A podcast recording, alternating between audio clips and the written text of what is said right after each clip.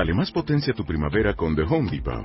Obtén una potencia similar a la de la gasolina para podar, recortar y soplar con el sistema OnePlus de 18 voltios de Ryobi desde solo 89 dólares. Potencia para podar un tercio de un acre con una carga. Potencia para recortar el césped que dura hasta dos horas. Y fuerza de soplado de 110 millas por hora.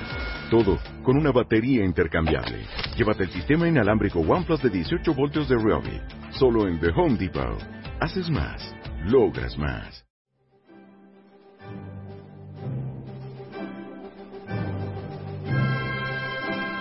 Un día más con todos los oyentes de Radio Libertad Constituyente. Hoy un día especialmente grato eh, porque contamos con la presencia en nuestro estudio central de Madrid de Jesús Murciego, nuestro corresponsal en Londres, que acompaña a Antonio García Trevijano, a Javier Sellers, que nos da el apoyo técnico, a Manuel Ramos, desde Sevilla, que nos procura toda la cobertura, especialmente eh, sonora, y Federico Utrera, que es quien les habla.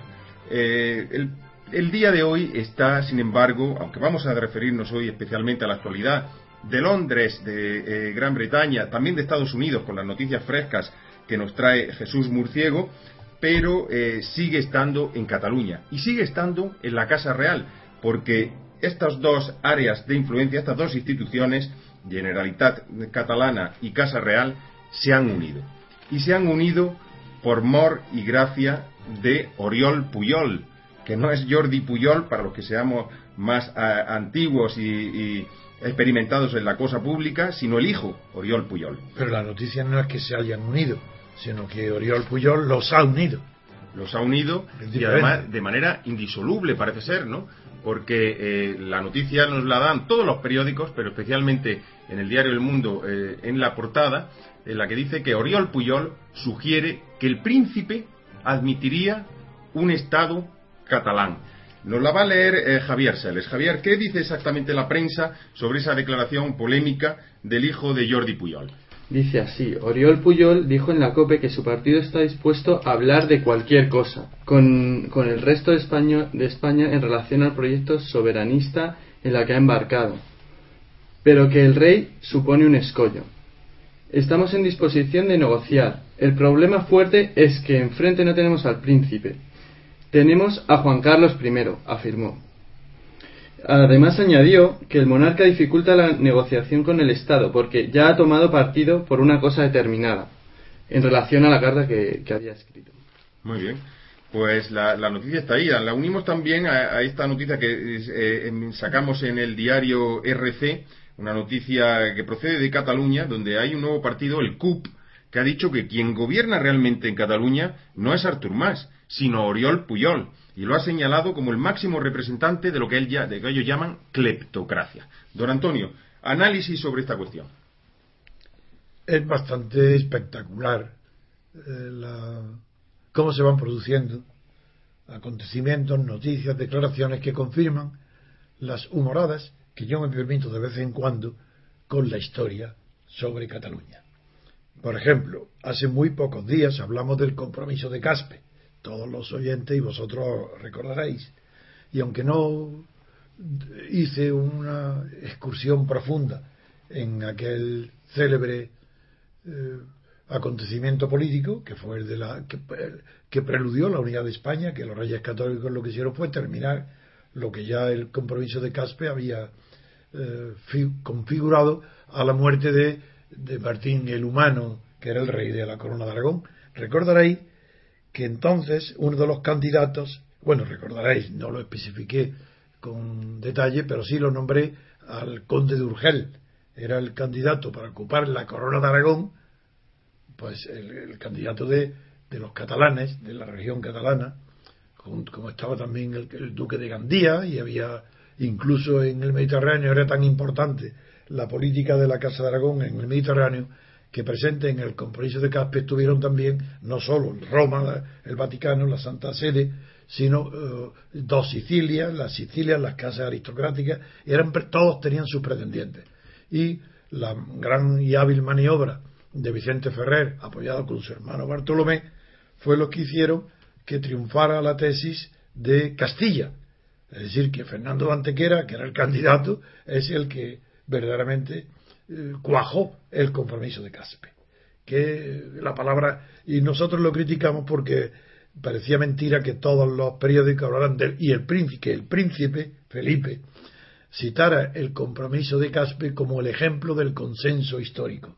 Y, pusimos de relieve su ignorancia de la gramática y del concepto español, que consenso es exactamente lo opuesto de compromiso.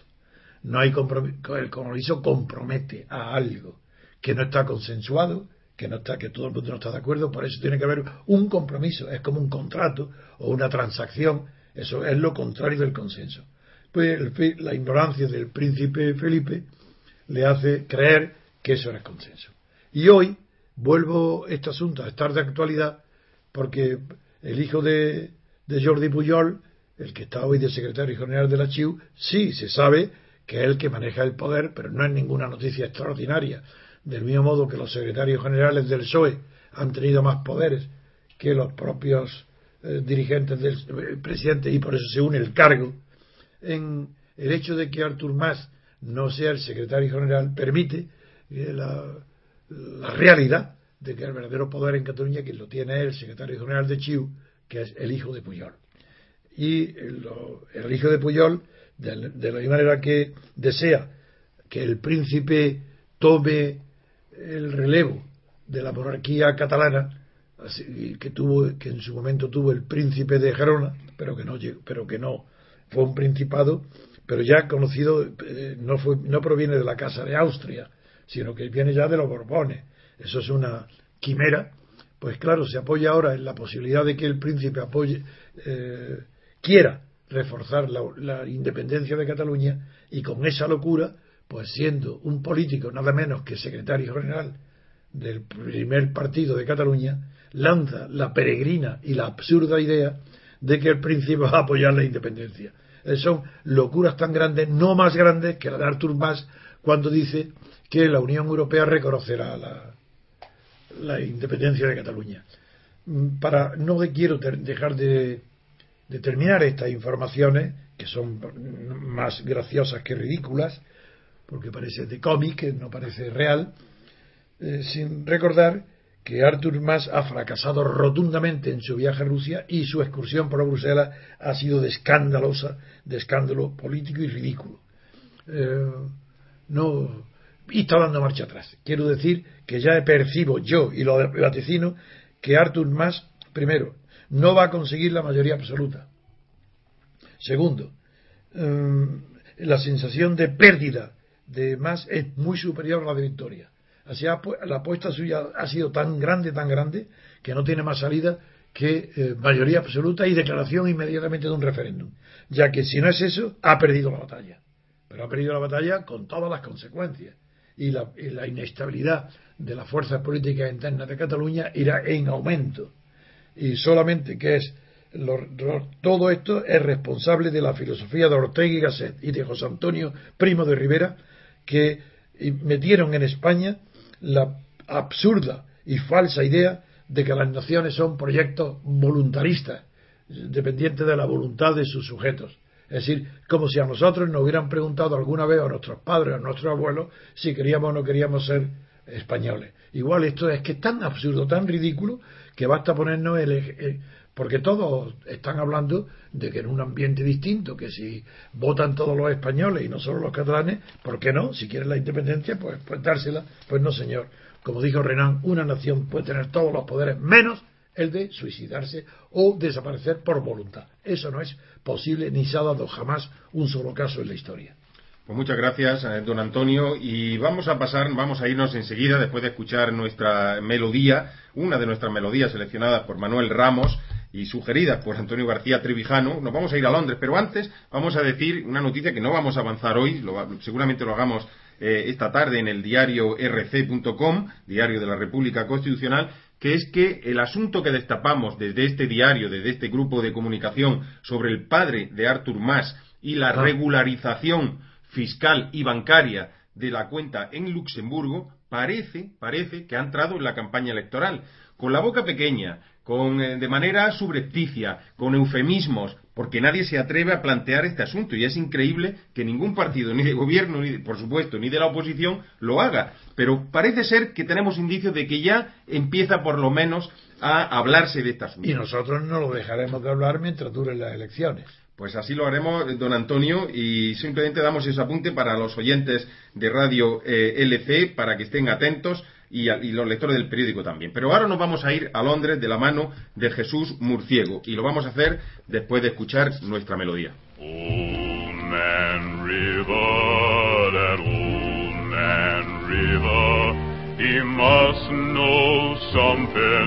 But don't say nothing, he just keeps rolling, he keeps on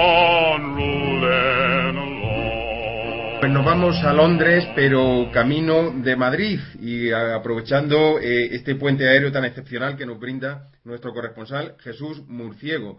Eh, Jesús, eh, encantado de tenerte con nosotros en esta emisión del informativo de Radio Libertad Constituyente y quería aprovechar tu presencia para...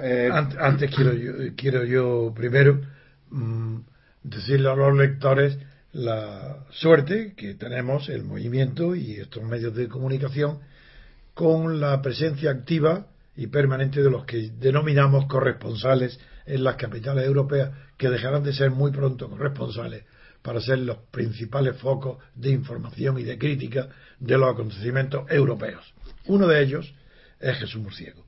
Ya ha estado varias veces aquí en Madrid eh, visitándome y, nosotros, y yo en particular, le tengo una especial afección porque eh, fue con motivo de, de, su conocimiento y con un pequeño defecto gramatical que corregí en público lo que motivó la deserción de David Serquera un hombre a quien yo considero que es valioso y que fue una pena que, eh, que por ese chiquillada esconde otros motivos para dimitir, pero que en cambio doy la bienvenida a Madrid, a mi casa, a nuestros estudios, donde estamos aquí encantados en Somos Agua de recibir e incluso le, estoy proponiendo que estudie ideas para ver cómo se podrá a través de él llegar a cristalizar un grupo de, junto con José María Alonso en Polonia o con Armando Merino en Alemania, eh, un grupo de corresponsales que ya sea periodistas permanentes, porque ya digo que la idea de Europa está en una crisis tan grande que nosotros tenemos que ir por delante. Y la manera de ir por delante es que los periodistas de nuestras ideas, de nuestro grupo, que sí que tienen una visión del porvenir que otros periódicos no la tienen, tomen la delantera en la visión de Europa. Y uno de, uno de los primeros días que vamos a conmemorar y a poner en práctica esta idea es hoy, con la visita a nuestros estudios aquí en Somos Agua de nuestro querido compañero Jesús, el corresponsal hasta ahora en Londres. Pues muchas gracias, Antonio. Aprovecho también para eh, dar a conocer los criterios, las firmas que hoy están en el diario RC. José María Alonso, uno de ellos, con un artículo precioso sobre Gazprom, la empresa de gas procedente de Rusia y que eh, analiza con todo detalle también las dos caras de la moneda, de eso escribe Pedro M. González, nuestro compañero especialista en Derecho. Tenemos también medidas para España, el artículo de Roberto Centeno, uno de nuestros columnistas estrella y que más visitas tiene, como firma invitada un, artículo que ha escrito Amadeo Martínez Inglés a ah, propósito de su procesamiento y, cómo no, la quinta columna de Antonio García Trevijano que habla de tipos de separatismo, un asunto que está especialmente de actualidad. Pero nos vamos, como decíamos, a Londres. Allí está mm, visitando la capital eh, del Reino Unido eh, la, primer ministro alemana Angela Merkel. Se está entrevistando en Down Street con el, primer ministro inglés. No sabemos demasiado eh, sobre esta cuestión. Sabemos que hay eh, informaciones contradictorias, porque precisamente damos en Diario RC que la prensa alemana, a través de la corresponsal alemana Stephanie eh, Miller, ha dicho que Rajoy no quiere pedir el rescate porque Merkel, si lo pide, investigaría todas las cuentas de los bancos que están plagadas de corrupción, especialmente dos, la de Bankia y la de Caja de Ahorros del Mediterráneo, la que compró el Banco Sabadell. Y por eso no lo pide. Sin embargo, hoy aparece en el diario El Mundo que el dinero del rescate a los bancos va a llegar a España el 7 de diciembre.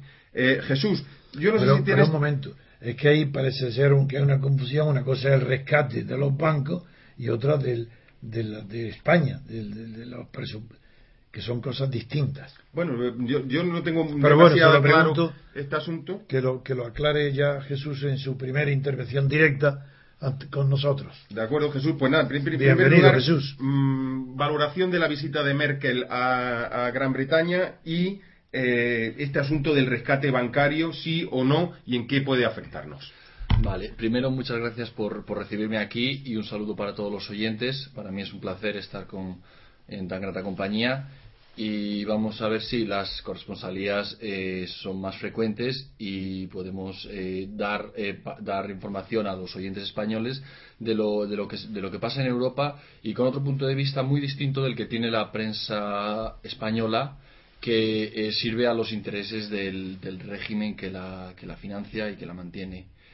Eh, la señora Merkel llegó el, el miércoles pasado al 10 de Downing Street a hacer una visita al, al primer ministro británico eh, para hablar de temas realmente importantes, temas eh, que van a comprometer el futuro de la Unión Europea para el próximo cuatrienio. Que es una visita a Cameron. Sí, es una visita al primer ministro en el que hicieron una rueda de prensa conjunta, dieron la cara a los dos y mostraron, eh, se vio claramente sus diferencias, sus, eh, sus puntos de vista opuestos en ciertos puntos, como el presupuesto, en el que el primer ministro eh, está en contra de la ampliación masiva que desea la, la burocracia europea del 6% para el próximo cuatrienio 2014-2000. Sí, no, 13, 14 o Eh, 14, no, 14-18, es un Ah, cuatrienio.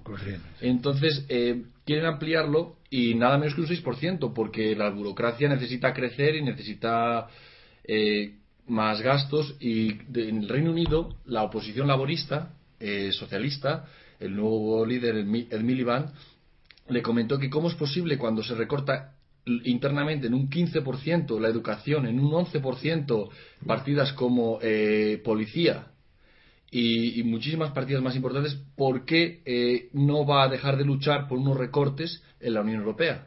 O sea, ¿por qué no va a dejar de, de luchar por defender los intereses del Reino Unido En Europa. en Europa? ¿Por qué va a- él, eh, el señor Cameron ha dicho que en caso de au- aumento él tiene un poder de veto?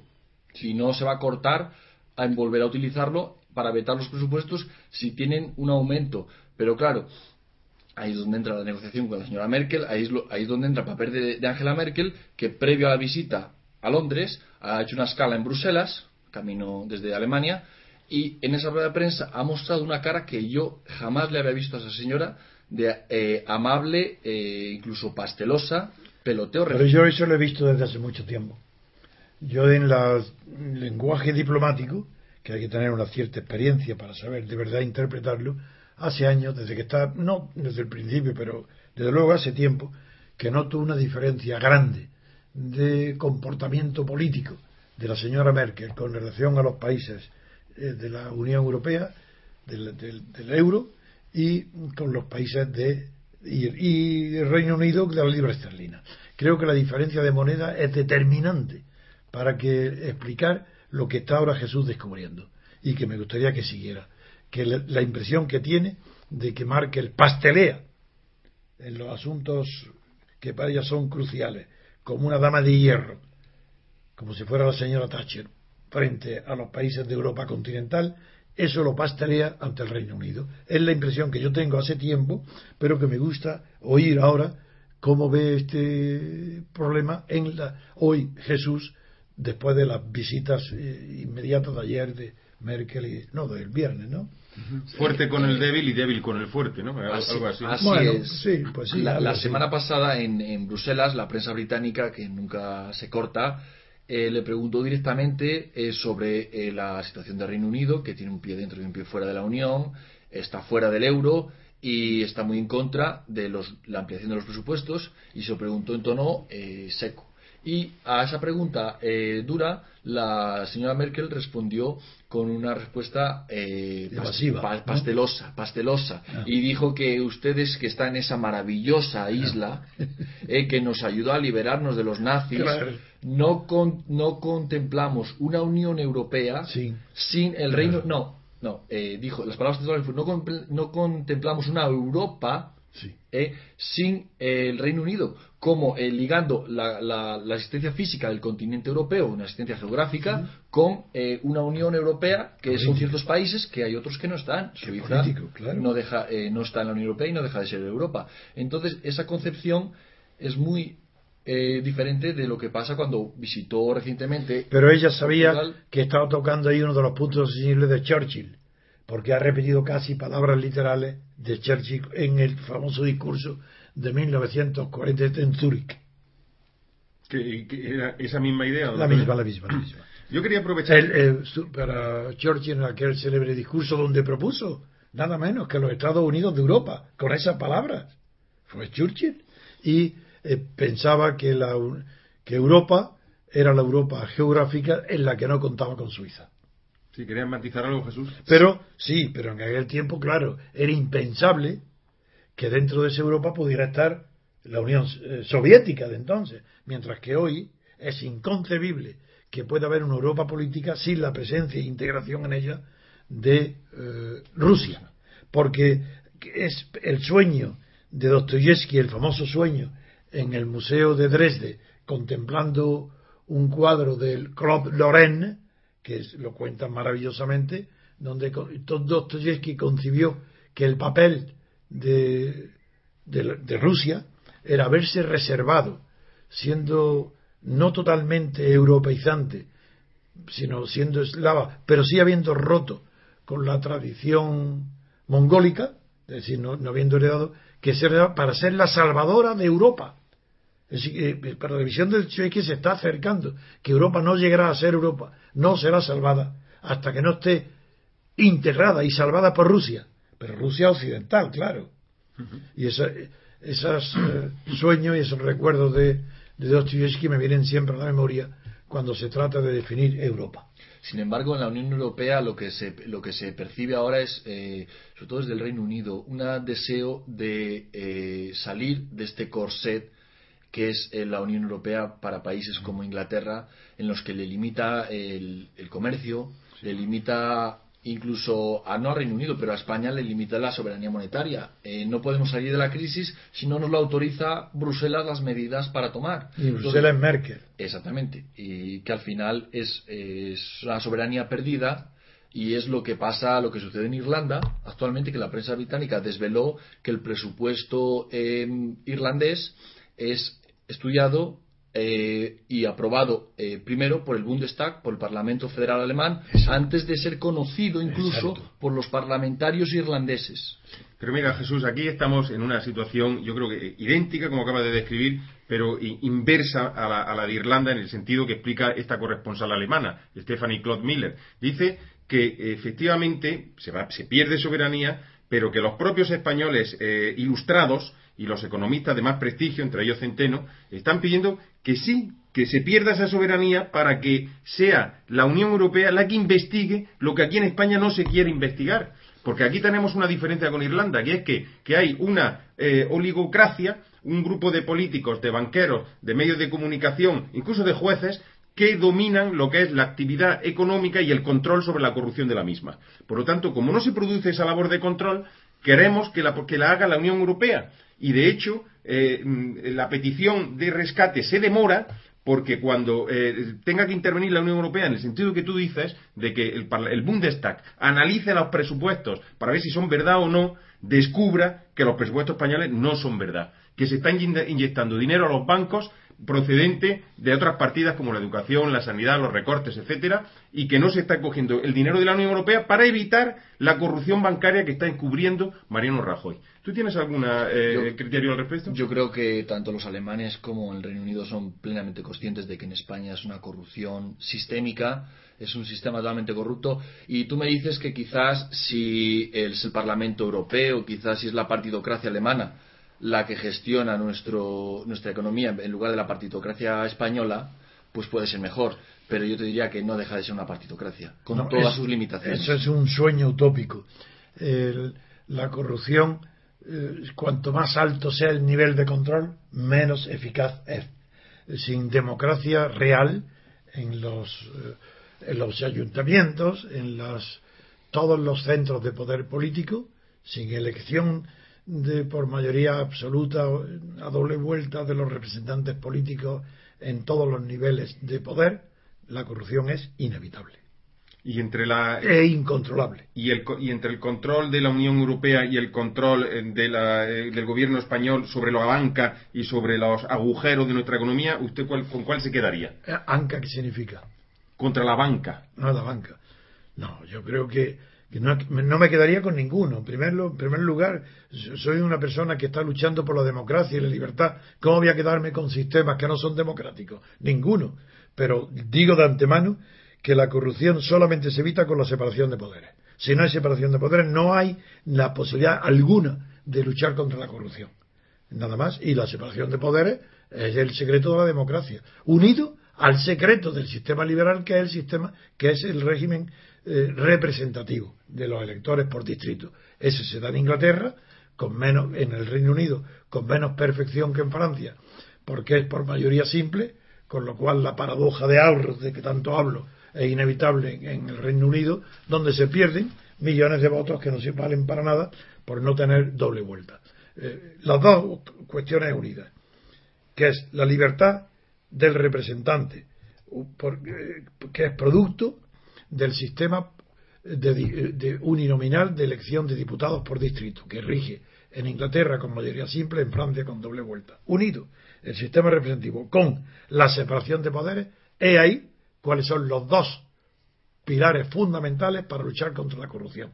Ni que venga España esté integrada en la ONU y que la ONU fuera el invento genial para luchar contra la corrupción, lo cual nos hace reír.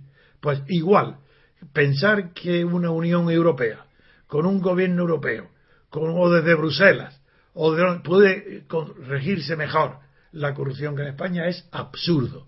Es imposible que la corrupción sea combatida mejor porque se eleve el listón de la altura o la distancia desde donde están los mecanismos de control.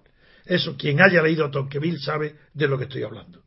Jesús Murciego. Sí, ante esto es eh, hay una, cosa curiosa que es la percepción española que tenemos de que la Unión Europea es menos corrupta que, el sistema político, que el sistema político español, cuando en el Reino Unido se, se tiene en cuenta que la Unión Europea es mucho más corrupta que su sistema local y por eso no lo aceptan, por eso no aceptan someterse a la voluntad de Bruselas y por eso en la semana pasada en el Parlamento británico hubo una segunda votación en la que el primer ministro eh, y su coalición salió derrotada ya eh, al votar los presupuestos europeos ya que los, sus, propios eh, su propia bancada conservadora le exigió un recorte en los presupuestos y votaron en contra de su, de su primer ministro 50 diputados conservadores me alegra. Algo impensable en el sistema español, donde el rodillo de la, del mandato imperativo pasa por encima de cualquier voluntad. Me alegro que traiga estas reflexiones a un tema que tiene estudiado muy bien los organismos que luchan contra la corrupción política en el mundo. Y uno de ellos, no me acuerdo ahora si es transparencia, hay otro que es mejor porque la transparencia está basado en encuestas. Y este otro mejor que tiene información, no me acuerdo de cuál de los dos. Que, por ejemplo, Suiza y Finlandia son los dos países europeos, incluido el Reino Unido, eh, los dos países europeos menos corruptos, en donde la proporción de la corrupción es menor, Suiza y Finlandia. Pues bien, en Suiza existen datos, que esta vez sí que creo que es de transparencia, donde, donde confiesa la población, en una encuesta muy buena, que el 25% de la población suiza confiesa que se aprovecha y tiene eh, resultados positivos gracias a la corrupción. Claro, eso se explica allí por la, el sistema bancario y la enorme afluencia de capitales podridos del mundo que toman refugio en Suiza. Pero si hasta en Suiza el 25% de la población reconoce que tiene beneficios de la corrupción. Pues muchas gracias, don Antonio. Vamos a seguir en Londres, pero lo vamos a hacer después de escuchar nuestra melodía.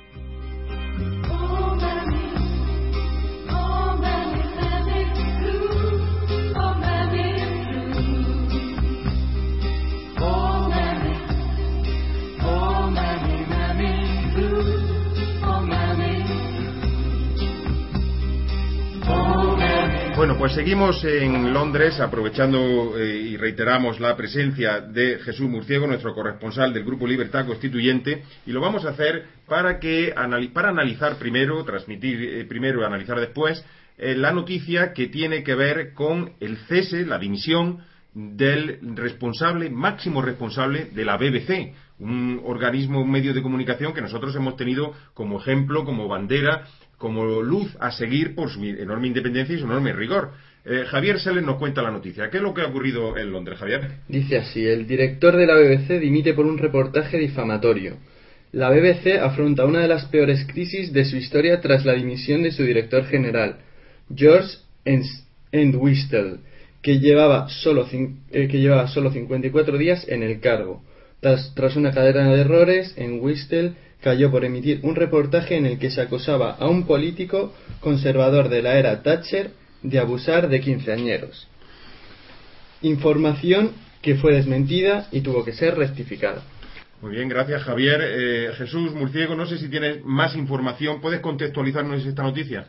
Sí, esta noticia eh, viene a raíz de un, proceso muy, muy serio de investigación en el que ah, están envueltos personajes eh, claves, personajes míticos de la BBC, presentadores como Jimmy Savile, que fue durante 40 años la primera, una de las primeras figuras de la BBC, héroe de los niños, eh, participaba en programas de actualidad, empezó como DJ en la radio, recorriendo el Reino Unido, hasta Escocia y todo por, y todo por arriba, y, después entró en la televisión y fue uno de los eh, programas más, más populares entre la juventud, fue un ídolo de los niños comparable aquí a, a Miliki, a los payasos de la tele y, y una presencia de 40 años en los que jamás hubo ningún caso, o los casos que hubo eh, se, taparon mucho, pero a raíz de su muerte, en noviembre de, 2011... ¿Ha muerto este locutor? Este... Eh, sí, este señor eh, murió hace un año exactamente, en noviembre de 2011, y siempre hubo rumores al respecto de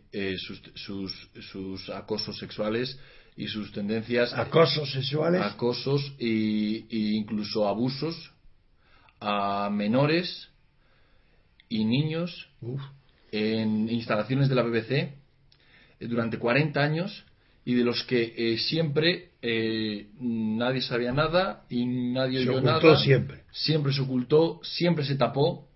Incluso los medios de comunicación, la famosa prensa amarilla británica, jamás le tocó. Siempre fue respetado. ¿Y cómo se ha descubierto eso ahora? Pues se ha descubierto a través de unos periodistas muy valientes, muy valientes del programa Panorama, equivalente aquí en España Informe Semanal, y que tuvieron la valentía de investigar eh, y de entrevistar a víctimas, como recuerdo el caso de una víctima de, que estaba en un proceso de cáncer y denunció abusos sexuales en, dentro de las instalaciones de la BBC, en un ensayo eh, después de la grabación del programa, en el camerino del señor Saville, y esta señora eh, lo denunció porque se encontraba en un proceso terminal y no tenía nada que perder y lo denunció. ¿Porque era su hijo la víctima? No, no, era ella misma. Ella misma, ah, pero se produjo hace 20 años. Es que yo creí que había entendido, menos mal, que te pregunto y lo corregimos, que no era homosexual, ¿no? Eran eh, abusos eh, heterosexuales. Era bisexuales, podemos ah, eran bisexuales. Eh, entonces este señor... No, renunciaba, no renunciaba a nada, quería todo. Sí,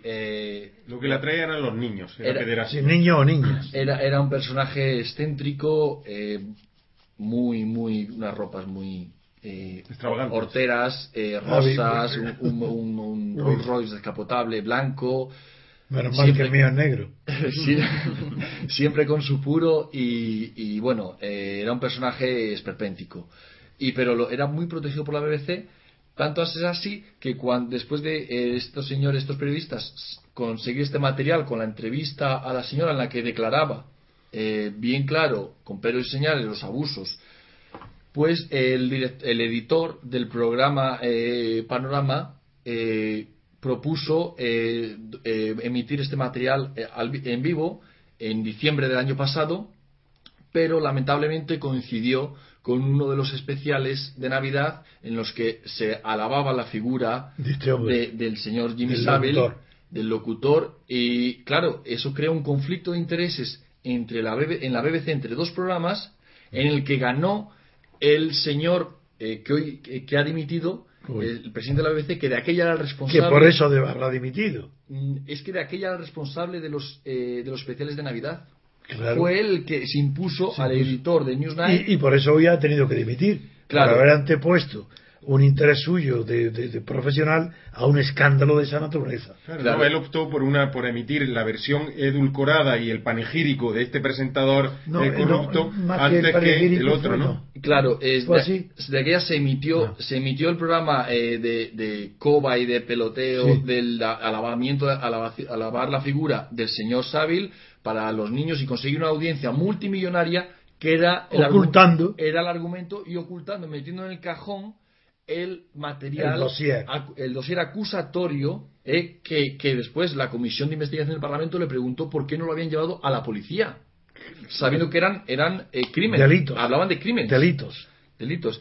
Y el, los- el editor de Newsnight dijo que, que, bueno, que la policía debía saberlo, debía saberlo ya, Bueno. porque era dominio público. Entonces, claramente lo taparon. Y, y los periodistas eh, de la BBC no se conformaron como los periodistas españoles, que se hubieran callado la boca, y vendieron el documental, el material, a otro canal que tuvo el valor, un canal privado, De emitirlo. de emitirlo y fue un bombazo en la televisión. Fue ITV, lo emitió y acto seguido eh, fue una conmoción para el país porque había rumores, pero nadie lo tenía confirmado. Y es que fueron confirmaciones tan explícitas de mujeres, de niños, de realmente un de- unos detalles bastante macabros en un eh, que, de- que eras clarísimamente contaba algo que nadie había visto en 40 años en la BBC dentro de las instalaciones de la propia BBC Es que Pues todo ahí- el que había visto algo se había callado. Claro, entonces el, el- lo que provocó que eh, un, pro- un programa de la televisión, Newsnight, inves- investigara a Panorama, o sea, un pro- eh, de la misma BBC, la BBC se investigara a sí misma y los periodistas tuvieran el valor de llamar a Bueno, el gran valor que tiene esta noticia para nosotros y en concreto para mí es que todos sabéis la admiración que yo siento por la BBC, a la que no la tengo como un modelo insuperable, pero la tengo como un modelo realizable de honradez profesional y periodística.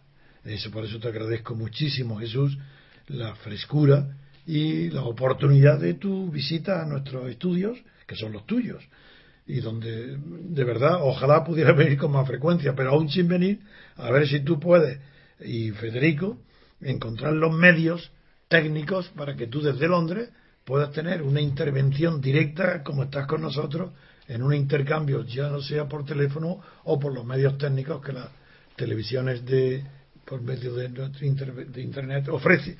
Pero ahora eh, pasamos a otra noticia que para mí la relaciono no con la noticia de Inglaterra, pero sí con los escándalos, pero de otro tipo. En este tipo es que los en el mundo anglosajón tienen muchísima importancia los escándalos eh, sexuales de los hombres políticos. Recordaréis, eh, hoy se ha producido en Estados Unidos, en las noticias, la dimisión de un héroe de la guerra, que es el general Petrus, que había sido nombrado por Obama, había sido nombrado director de la CIA, nada menos. Que sabéis que es un cargo, sabéis, quiero decir, los oyentes, sabréis que es un cargo de casi de mayor importancia que los propios eh, ministros del gobierno de Estados Unidos, que se llaman secretarios de Estado, ministros. Pues bien, este me recuerda un escándalo que aprovecho que aunque es muy joven Jesús y quizás no lo recuerda porque no lo vivió, el escándalo prófumo en Inglaterra. Don Antonio, pues lo vamos a escuchar y nos lo va a contar porque estoy seguro de que ya tienen la- la- los oyentes eh, eh, eh, la atención puesta, pero lo vamos a hacer después de escuchar nuestra melodía.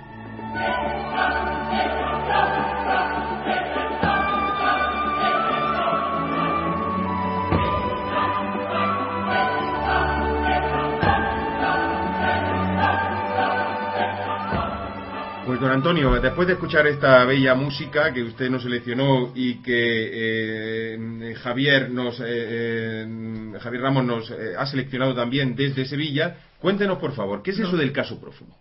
Eso fue un caso muy célebre, creo que fue no sé, en los años 70, me parece, no estoy muy seguro, y fue un escándalo sexual de los amores eh, clandestinos, no, porque fueron llegaron a hacerse públicos, de un, del ministro, nada menos que de Defensa del Reino Unido, prófumo, con una prostituta de alto vuelos, muy guapa, yo la recuerdo muy bien. Kelly creo era el nombre de ella, no, no estoy muy seguro, creo que era Kelly. Y el escándalo fue porque esta señora era eh, espía de la Unión Soviética.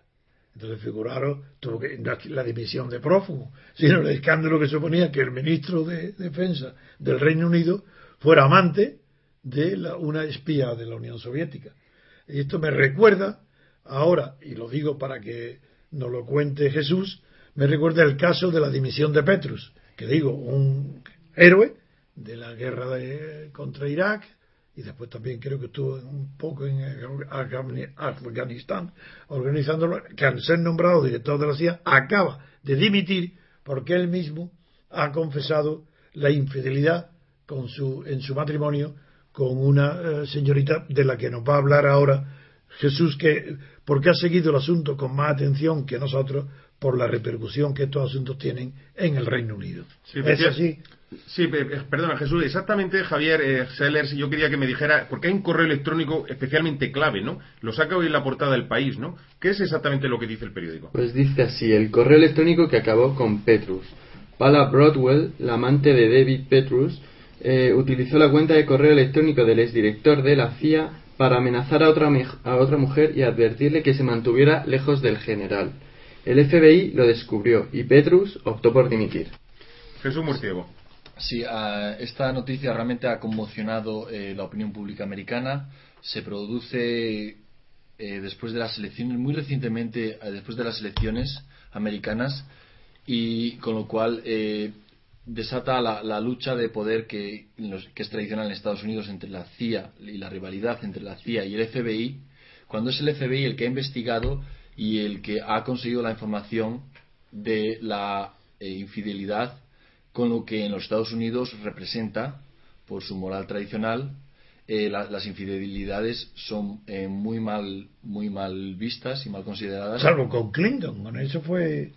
Bueno, le, costaron le costó las elecciones, le, ¿no? le, costó, le costó, la popularidad, le costó eh, la popularidad, el, respeto de muchos americanos, tanto como al señor Petrus, pero en caso de espías siempre siempre es mucho más grave, es mucho más grave y puede porque como ¿Y por qué relacionan este caso con la posibilidad de que haya espionaje o, revelación de secretos? ¿Por qué en Estados Unidos? ¿Por qué? Porque la posición, de, el hecho de que haya cedido eh, la señora, la supuesta amante del general Petrus, a mandar correos desde la cuenta del general, ah, implica, un fallo en la seguridad nacional que el FBI está investigando porque puede comprometer la seguridad del Estado y eso en Estados Unidos son palabras mayores. claro. Muchas gracias. En el consejo de redacción que eh, realizábamos antes de empezar los informativos, hablábamos también del caso Portillo, que allí nos decía Jesús Murciego, se dice Portillo, eh, de ese eh, mm, diputado que era también conservador que procede de ascendencia española y que se le sorprendió, era aspirante a sustituir a Margaret Thatcher, nada menos, a liderar el, partido eh, conservador británico, y que se le sorprendió en una doble vida. Eh, llevaba vida eh, homosexual en su juventud, bisexual o heterosexual ya en su madurez. Y sin embargo, y, y algunos, lo digo por el, por el libro que estamos reproduciendo en Diario RC, el, eh, el de eh, gaviotas que ensucian su propio nido, donde la autora, Ilinés, hace una comparación entre el caso Portillo, o Portillo y el posible caso, por lo menos por las cinco salidas del armario que ha protagonizado nuestro propio presidente del gobierno, Mariano Rajoy. Yo no sé cómo, se vivió ese, caso de Michael Portillo, eh, si tienes algún dato, Jesús, y, sobre todo porque si ves diferencia entre el análisis de, las cuestiones sexuales en la política anglosajona y en la política española. ¿Ves similitudes o grandes diferencias o es igual? Eh, no, eh, allí hay un respeto, eh, no está mal, mal considerado socialmente la homosexualidad. lo que pasa es que es algo privado, del ámbito privado y que es respetado y que no tiene que ser declarado, aunque sea socialmente aceptado Incluso Pero la utilización política, ¿qué quiere decir? Cuando, por ejemplo, el caso Portillo. En España hay que partir de que la homosexualidad está mucho menos aceptada que en el mundo anglosajón. Hay que partir de esa base. Sí, entonces, eh, partiendo de esa base, eh, en España eh, sería muy, muy difícil que a políticos abiertamente homosexuales eh, triunfarán a, nivel... en unas elecciones populares. En las elecciones, eh, porque socialmente... Pero de partido sí. Claro. En elecciones de partido es distinto. Yo, yo, lo que veo la, diferencia es la siguiente. Eh, estamos hablando de Inglaterra, donde tú nos decías antes que el, lobby gay, el lobby homosexual, tiene una gran fuerza para proteger esa intimidad de las pulsiones, tensiones, opciones sexuales. y sin embargo, en España eh, ha habido políticos gays, Jerónimo Saavedra fue eh, presidente del gobierno de Canarias y, ha habido algún caso más. Es verdad que otros han estado en el armario, con el caso de eh, Peces Barba y ha habido grandes políticos que, todavía no se ha sabido, se sabe, pero no se ha publicado. Pero digamos que la diferencia está en cuando cometen un error. Por ejemplo, yo creo que rompimos desde el Grupo Libertad Constituyente un gran tabú en España, que además le costó la dimisión al presidente del Tribunal Supremo, Carlos Díbar, cuando nosotros fuimos los únicos, y ahí están las hemerotecas para comprobarlo, que dijimos que eh, era una aberración y una corrupción que se gastara el dinero en sus queridos, al igual que había queridas, nos daba igual que fueran queridas que queridos, pero dijimos queridos, dijimos, mm, eh, señalamos su homosexualidad y la relacionamos con el despilfarro y corrupción de fondos públicos, algo que nadie se atrevía. Luego el magistrado dimitió, y nos echó la culpa a nosotros diciendo que había sido víctima de una conspiración y una persecución personal. Bueno, pues quiero decir, es que nos da igual que la corrupción sea con niños, con mujeres o con hombres. Es corrupción. Y eso yo creo que cambió, cambiamos algo en la percepción de la, eh, del control cívico eh, hacia las administraciones. Y ahora tú nos dices que desde eh, Inglaterra, yo creo que se ha sido pionero también en Inglaterra, porque este mismo caso Portillo, por ejemplo, aquí en España todavía no se ha denunciado a doble vida porque teóricamente no influye en la corrupción de los caudales públicos. Uno puede decir, sí, uno puede llevar doble vida, pero si no, si no molesta a nadie, don Antonio, juicio moral. No, porque Rajoy, que es el caso que te está indirectamente refiriendo, yo tampoco tengo certeza absoluta, pero lo que se dice de él, o que se ha publicado de él, es que salió del armario. No, que salió del armario. salidas del armario. Le han sacado cinco veces cinco veces donde ha confesado su homosexualidad. cinco, personas diferentes le han, ah. señalado su homosexualidad. Alfonso ah. Guerra, el dúo de los morancos. Eh, en un meeting, eh, le damos ah. las cinco veces que, yo, han señalado. Yo entiendo por salir del armario, aunque reconozco que soy muy poco experto en cuestiones de mariconadas. Pero uh, yo creía que salir del armario cuando una persona se reconoce que es homosexual. Correcto. Entonces, si son cinco, no, en el caso de Rajoy, por lo que cuentan, no, no ha reconocido nunca que fuera homosexual, sino cinco personas que le han dicho que es homosexual. Correcto. Eso no es salida del armario. Bueno, y, eh, ya no sé yo entonces si es verdad o no es verdad. No, pero escuche, es que la palabra es. Estaba equivocado. ¿eh? En, en, en, la palabra anglosajona es outing, ¿no? Sí. ¿Y outing cómo se traduciría outing? ¿Salir o sacar? no, sería salir del armario. Salir del armario. ¿Y sacar del armario qué sería? Eh, sería eh, denunciar la, condición de homosexual de una persona. Que en este caso tiene es de manera se, utiliza políticamente porque eh, se denuncia. Por ejemplo, uno de ellos fue Alfonso Guerra.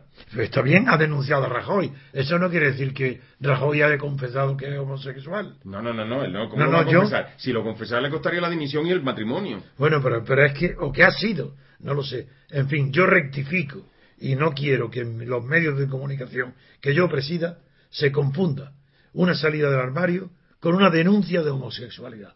Y de, Rajoy ahora digo que por lo que contáis no hay ninguna salida del armario. Lo que hay es cinco denuncias de que Rajoy ha sido homosexual o lo es. Eso no lo sé. Ha llevado una doble vida. Pero eso es muy diferente. Es muy diferente, por supuesto, pero ahora analizamos. Ese mismo caso de la doble vida es lo que le cuesta a Michael Portillo la aspiración a presidir. No, el mismo caso no. Es que no lo sabemos lo de Rajoy. No, no es el mismo caso. Bueno, quiero decirle, en el caso de Michael Portillo se investiga. Aquí solamente se denuncia. Pero no ha habido investigación. Sin, investigación, claro. Esa es la diferencia que yo establezco entre Gran Bretaña y España. Y eso es un poco lo que estamos abordando. A ver. Bueno, pues eh, si no hay más opiniones y criterios al respecto, me gustaría pasar a más noticias porque el, tiempo se nos acaba y, tenemos una sección de economía muy bollante. Y después tenemos también. Todavía nos quedan 20 minutos. Una propuesta del escritor, el escritor eh, canario Vázquez Figueroa, que cuando la oigan se van a quedar estupefactos. Pero todo ello lo vamos a hacer, a escuchar después de eh, oír nuestra melodía.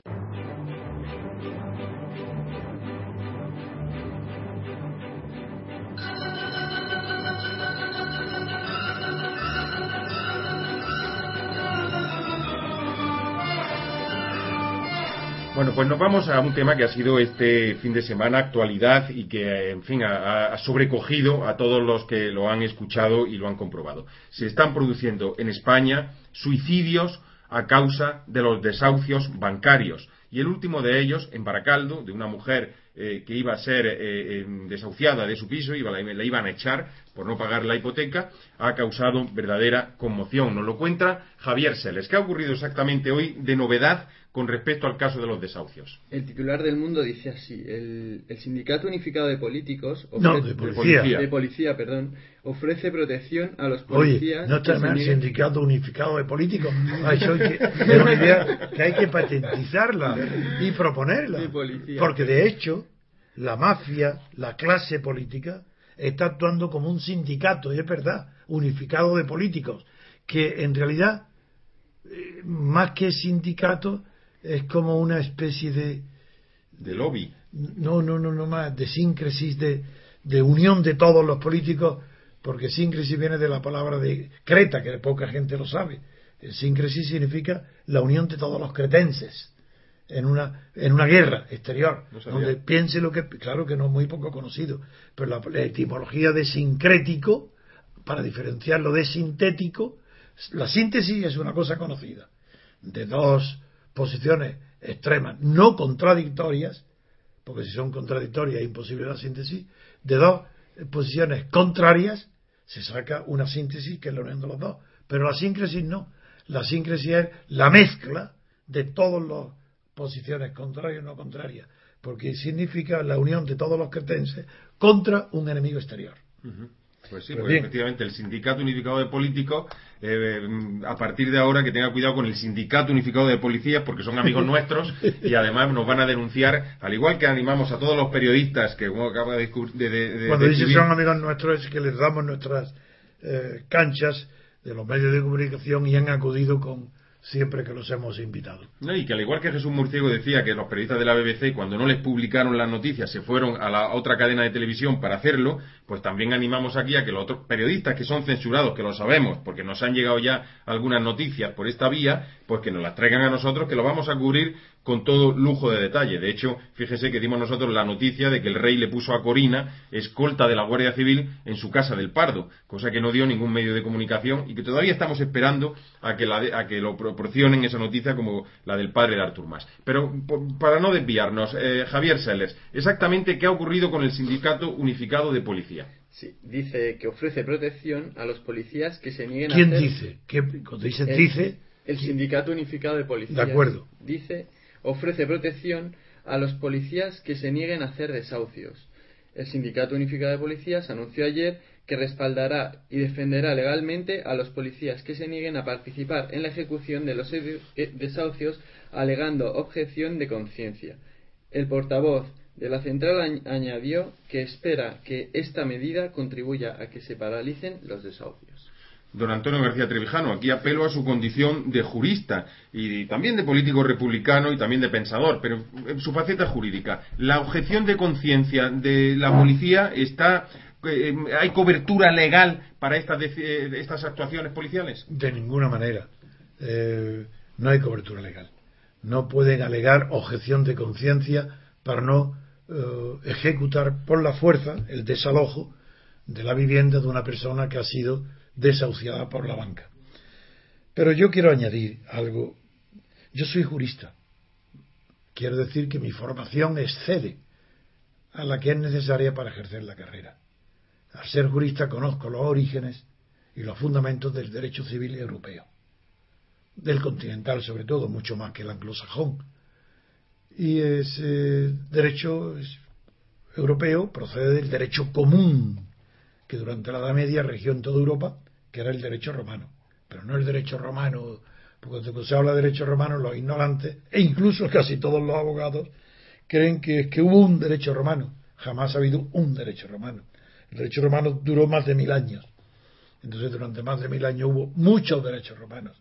No solo el quiritario, el, monárquico, el, republicano, el imperial, y luego ya de Justiniano y los posteriores de la Edad Media, pues eh, todo ese derecho, ese bagaje del derecho el que culminó ese derecho común ya en la época de codificación y por lo que a nosotros se refiere, por la codificación que se inició durante la Revolución Francesa y que se y lo terminó Napoleón con el concurso extraordinario de los juristas que fueron cónsules Cambaser, Portalis y los grandes y eh, no Dewey, el que fue el que fue luego eh, el que hizo la constitución del directorio. Y esto ese derecho romano es prácticamente contrario a todo lo que hoy se está haciendo contra los desahucios. Es decir, yo eh, también, desde el punto de vista humanitario y de justicia, conviene reformar la ley hipotecaria. Y se va a hacer, sin duda, con el clamor que hay hoy contra los bancos que ejecutan, pero, no, pero son tan ingenuos tanto los políticos, Rajoy como que es registrador de la propiedad, y por eso es más grave su ignorancia que los principios del derecho romano que hay que modificar son tan grandes que va a chocar no contra un artículo, sino prácticamente contra todo el espíritu del Código Civil y de los contratos y de lo que son las, eh, el procedimiento judicial. Es, complejísimo, no soy optimista, simplemente le quiero llamar la atención que hace falta grandes, grandes jurisconsultos, que hoy no los veo, no lo existen, para abordar este tema con un sentido que no rompa los principios que eh, ordenan nuestro ordenamiento jurídico junto con todo el europeo. Es cierto que en España la banca ha tenido tanta importancia que su influencia en los parlamentos de Franco y de que es cuando se hicieron las reformas profundas de la ley hipotecaria y, en el y en actual porque es que eh, la no separación entre gobierno y parlamento entre poder ejecutivo y poder legislativo es tan abierta que lo que hoy están los españoles viendo es cómo es posible que la banca legisle. Pues la banca legisla porque eh, el gobierno es el que hace las leyes. No es el poder legislativo, es el Banco Azul. Pero si es que no sé cómo no tienen vergüenza de reconocerlo abiertamente toda la prensa. ¿Cómo va a haber separación de poderes si quien legisla es el gobierno? Pero si estamos cansados de oír en la televisión, no a Rajoy, antes a Zapatero y antes a Aznar y antes a Felipe González y antes a Suárez. No conozco ningún presidente del gobierno que eh, aparezca, que no aparezca en la televisión anunciando siempre voy a hacer tal ley, voy a hacer tal ley. Si es vergonzoso que ellos mismos reconocen que hacen las leyes. Esto es, pues así es la corrupción española. Y por eso este asunto de los desahucios es gravísimo, porque no tiene, yo no veo en España ningún jurista capaz de modificar estas leyes con respeto a los principios de orden público, que sí que es ese orden público, el principio de orden de convivencia procedente del derecho romano. Sin romper esos principios, veo, tal como está enfocado el tema de los desahucios, veo casi imposible que haya una sola racionalización de esta ley inhumana, que es la ley hipotecaria hecha por los gobiernos franquistas y por los gobiernos del rey Juan Carlos. Muchas gracias, don Antonio. Ya sabemos que el Banco Azul es el que dicta las leyes y, nos tememos que también sea el Banco de Santander, el Banco Popular, que también estén sentados en el Banco Azul, pero con otras caretas, ¿no? Y, además, fíjense que la ley hipotecaria, la aplicación de esos desahucios, prácticamente está, eh, equivale ya a la pena de muerte. Y no es ninguna. porque se, están, suicidando por eso. ¿Qué están haciendo los políticos con esta ley que están provocando el suicidio de la gente aplicando una pena de muerte indirecta a aquellos que son víctimas de esta, eh, de, esta jurisprudencia? Pero eso no se puede corregir diciendo, ah, pues nada, que los bancos no ejecuten. Muy bien, eso es igual que si, bueno, pues los bancos vamos a, a suprimirlo, a suprimir la banca, ni siquiera nacionalizarla. Porque si es que los bancos se nacionalizaran ¿Se les podría una ley decir que no pueden ejecutar las hipotecas que no sean pagadas cuando ha habido libres consentimientos? ¿Que eso de libre? Ah, es que el concepto para los contratos de libertad va a intervenir ahí el concepto de la posibilidad económica, de la desigualdad entre contratantes. Eso implicaría la unidad de los millones y millones y millones de contratos diarios que suscribimos con las compañías eléctricas, con la distribución de gas, con la banca. Y todo esto es la verdad. ¿Qué jurista español se atreve a afrontar este problema? ¿Qué jurista europeo hoy tiene prestigio para afrontar este problema? Yo no conozco a ninguno. Y miedo me da porque está en manos ahora del Partido Popular y Partido Socialista que dice que van a hacer un consenso para solucionar Esta, este, esta, ley hipotecaria. Palabra consenso. Pues, pues, échense a temblar porque el número, el número de suicidios se va a triplicar. La que el príncipe Felipe utiliza, consenso, para designar al compromiso de Caspe, es decir, al, al anticonsenso de Caspe, donde se resolvió el tema por votación y donde triunfó la Iglesia a través de las maniobras de Vicente Ferrer contra el consenso. Pues muchas gracias, Antonio García Trevijano. Nos vamos a ir con la noticia del- de la sonrisa del día, que en este caso puede ser la mueca del día, porque para nosotros es sonrisa, pero para los receptores de la noticia va a ser una mueca de pánico, porque agárrense ustedes con lo que ha escrito y ha pedido el escritor canario Vázquez Figueroa. Lo vamos a escuchar después de hacer de escuchar nuestra melodía.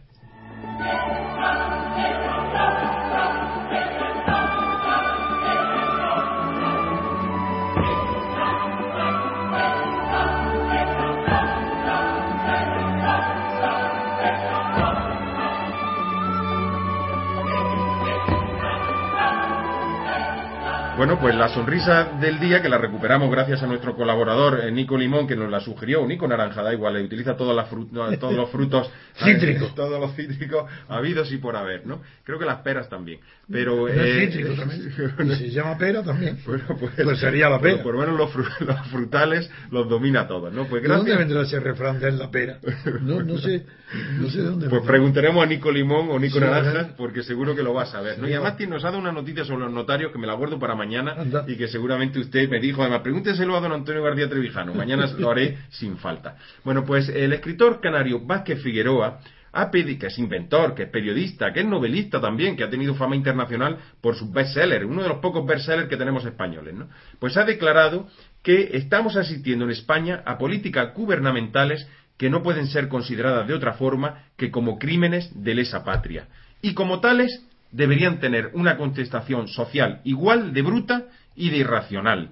¿Cuál es esa contestación igual de bruta e irracional que sugiere provocativamente Vázquez Figueroa? Pues bueno, pues dice que hay que imitar a los chinos, que hay que imitar el régimen de China y colgar y fusilar en público, retransmitiéndolo por televisión y por la radio, a 20 políticos y a 20, ba- a 20 banqueros.